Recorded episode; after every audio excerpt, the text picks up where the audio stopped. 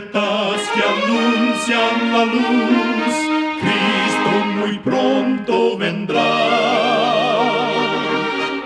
Escuchan ustedes el programa mundial La Voz de la Esperanza, que proclama un mensaje cristiano de paz, de seguridad y de amor. Cristo muy pronto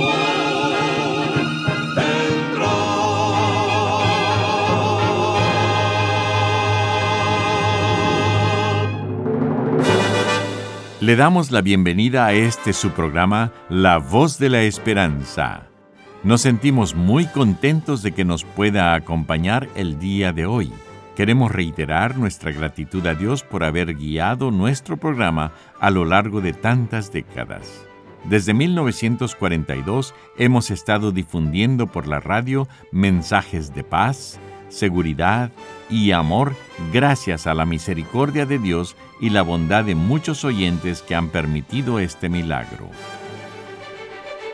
Para comenzar nuestro programa de hoy, presentamos a la nutricionista Nessie Pitao Grieve con el segmento Buena Salud. Su tema será La toronja y los medicamentos.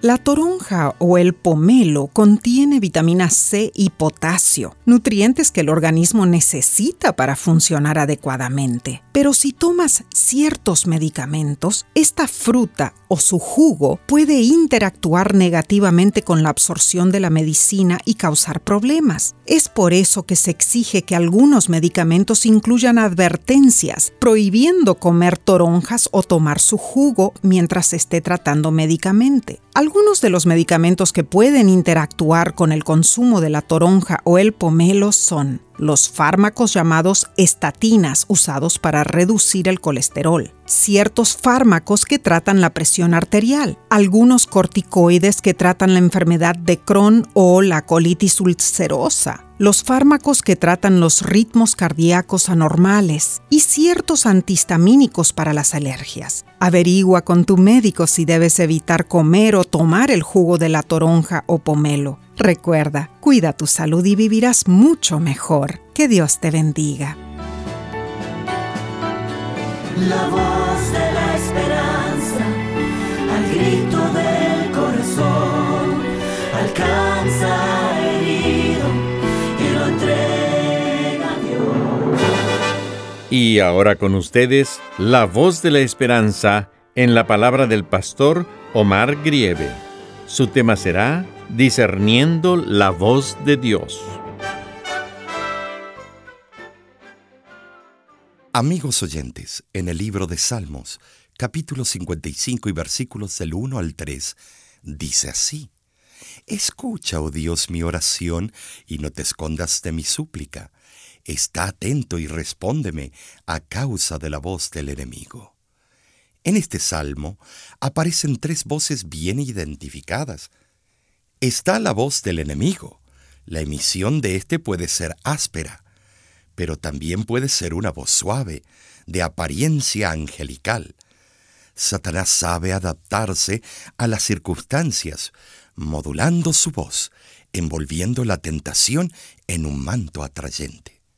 Sepamos discernir las maquinaciones del gran adversario y no nos dejemos engañar, siguiendo voces extrañas en su calculado plan para desviarnos del camino de la justicia, el archienemigo usa diferentes medios de expresión. No escuchemos esa voz que nos sugiere a seguir las inclinaciones de la carne, desviándonos de Dios y de su palabra.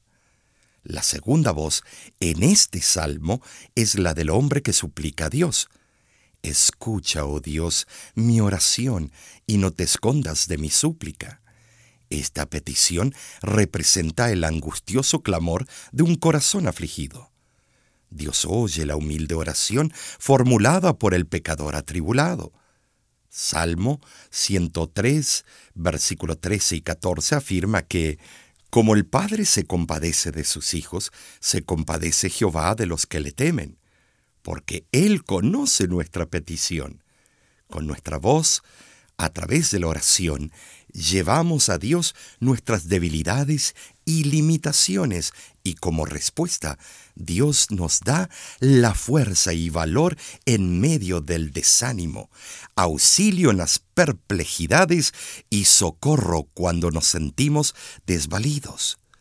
La tercera es la voz de Dios, el mismo Dios que habla en la creación, el que ordenó al Mar Rojo que se abriera para que el pueblo de Israel pasara rumbo a Canaán el que habló a las agitadas olas del mar para que se calmaran, tranquilizando a los discípulos en el barco, el que en la cruz prometió entrada en el reino de los cielos al agonizante malhechor arrepentido, es quien también habla al corazón de aquellos que en él confían.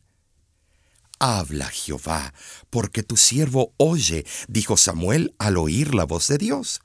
Pero nosotros muchas veces preferimos decir, escucha, Señor, porque tu siervo habla.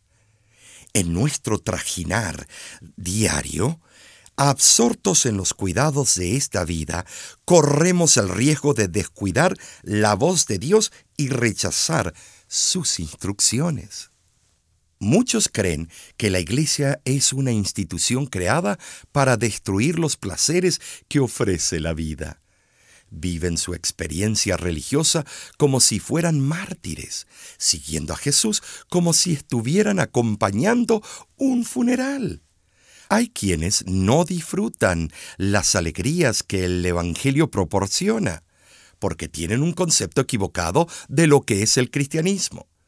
Muchos viven en un estado permanente de irritación, tristeza y aprensión. Y esta es, sin duda, una de las razones por las que muchos no ejercen una influencia positiva sobre quienes viven sin Cristo. Pero el cristiano genuino tiene abundantes razones para disfrutar un gozo continuo, es decir, un estado del espíritu en el que predomina la alegría. El creyente que irradia contentamiento aun cuando está siendo agitado por las pruebas constituye un poderoso imán. El magnetismo de su personalidad atrae a muchos al Salvador. Cuando Jesús estaba por dejar a sus discípulos, les dijo, un poco y no me veréis. Juan 16, 16. Quedarían sin la compañía de aquel que tanto amaban. Su muerte era para ellos una terrible tragedia.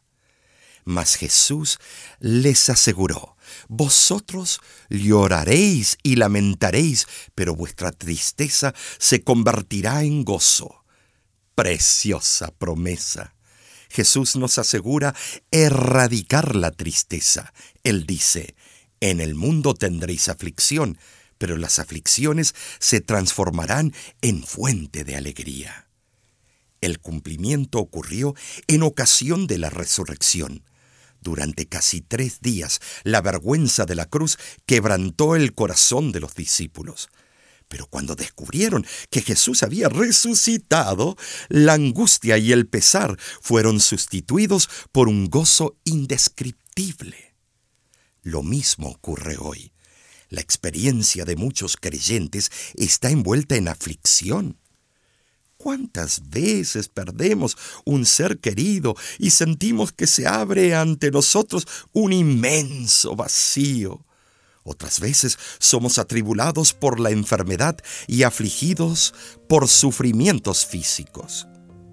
Pero solo falta un poco más y veremos al Señor nuestras lágrimas se transformarán en expresiones de gozo. Te invito en este día que intentes discernir la voz de Dios al hablarte al corazón. Dios te promete un gozo inefable. En el mar de mi espíritu reina el Señor, poderoso raudal de timón de mi vida, su mano guiará la tormenta con él cruzaré y con su voz calmará la tempestad y su luz brillará. Y en mi mis ojos no habrá oscuridad,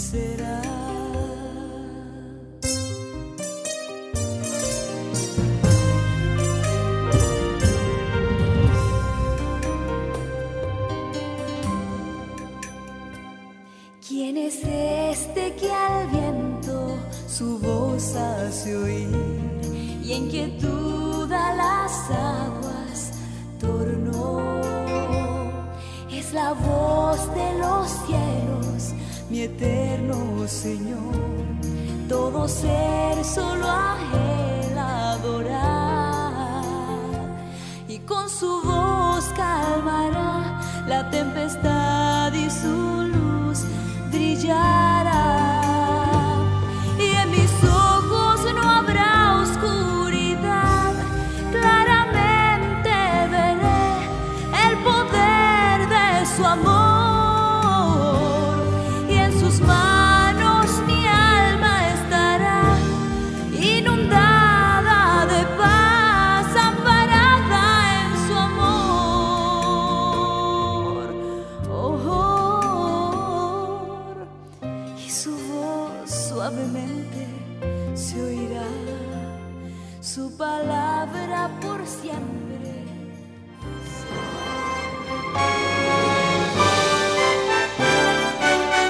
Escuchan ustedes el programa internacional La Voz de la Esperanza.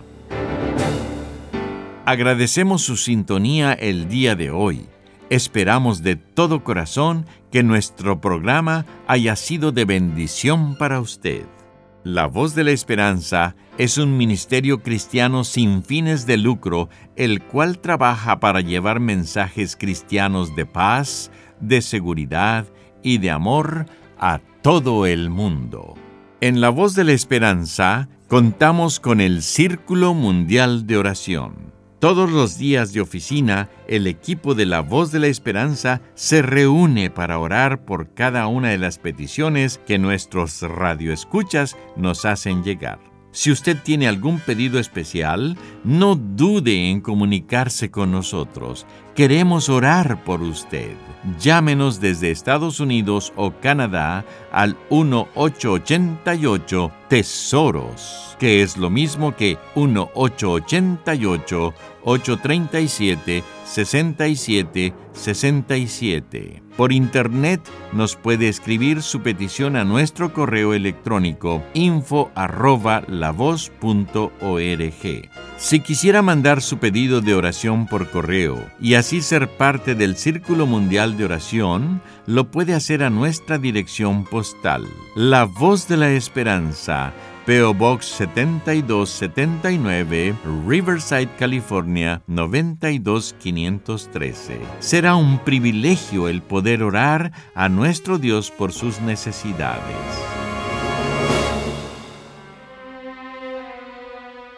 Muchísimas gracias, amigo, amiga oyente, por su atención.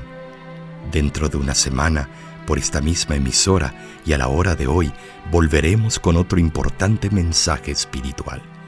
Y ahora nos despedimos de nuestros oyentes diciendo a cada uno de ellos, Dios te bendiga y te guarde.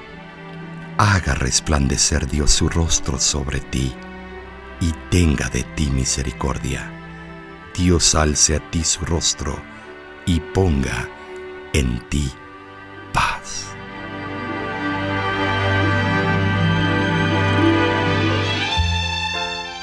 Este programa se ha transmitido bajo el patrocinio de la Voz de la Esperanza y de sus amigos de la Iglesia Adventista.